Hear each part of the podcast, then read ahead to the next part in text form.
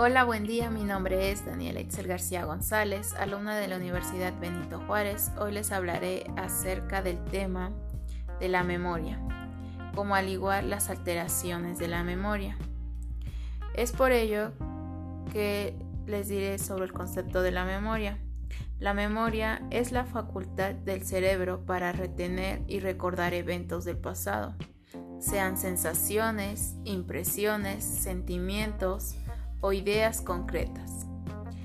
Es en la memoria donde almacenamos nuestros aprendizajes a lo largo de la vida, así como aquellos conocimientos que consideramos más importantes y útiles cuando somos capaces de almacenar recuerdos durante prolongados periodos de tiempo, sean días, meses o años. Usamos nuestra memoria a lo largo a largo plazo.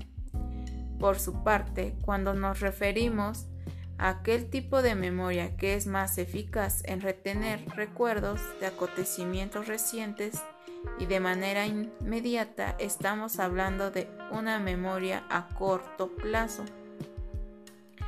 En la memoria sensorial es aquella referida a la capacidad de registrar con nuestros sentidos estímulos de muy breve duración para retenerlos y almacenarlos como recuerdos. Puede ser de tipo e-, ecoica o icónica. La primera, relativa al sentido de la audición, se refiere a la capacidad de fijar en el recuerdo de manera inmediata aquello que hemos oído o se nos ha dicho, mientras que la memoria icónica relativa al sentido de la vista implica el registro en nuestra memoria de una impresión visual, siendo que la imagen perdura en nuestro cerebro más allá de la visión de la imagen en sí. No obstante, la memoria sensorial es extensiva o a todos los sentidos como el tacto, gusto u olfato. Y bueno, podemos diferenciar entre diversos tipos de alteraciones de la memoria. Por un lado, hay trastornos leves como la prosopagnosia, que es la incapacidad para recordar rostros. Por otro lado, tenemos alteraciones más graves y permanentes, como son las amnesias, las hiperamnesias y las paramnesias. La amnesia es la pérdida total o parcial de la memoria. La causa de esta alteración acostumbra a ser un problema neurológico o psicológico. Hay distintos tipos de amnesias de fijación, amnesia retrógrada, amnesia psicogena, etc.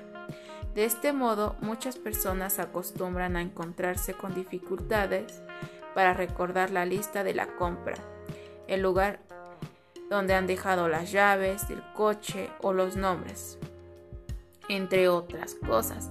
La hiperamnesia es la exaltación anormal o incontrolable de la memoria de manera que se acostumbra a recordar datos inútiles. Alteración habitual en los jóvenes autistas. Y la paranesia es una distorsión o falsificación de la memoria que hace que se recuerden cosas realmente que han pasado. Dependiendo de los diferentes circuitos neurales, tenemos la memoria implícita, que abasta los hábitos, la sensibilización y las capacidades perceptivas y motoras, o la memoria explícita, que hace referencia a los recuerdos sobre personas, lugares y hechos. No existe una fórmula ni solución exacta para mejorar la memoria humana, pero sí hay que si hay un conjunto de técnicas que pueden aumentar su grado de eficacia y es mediante distintas estrategias de rehabilitación estimulación que desde centro neurona y bueno eso sería todo. Eh, y terminaría con esta frase de José Saramago que dice hay que recuperar mantener y transmitir la memoria histórica porque se empieza por el olvido y se termina por la indiferencia. Gracias.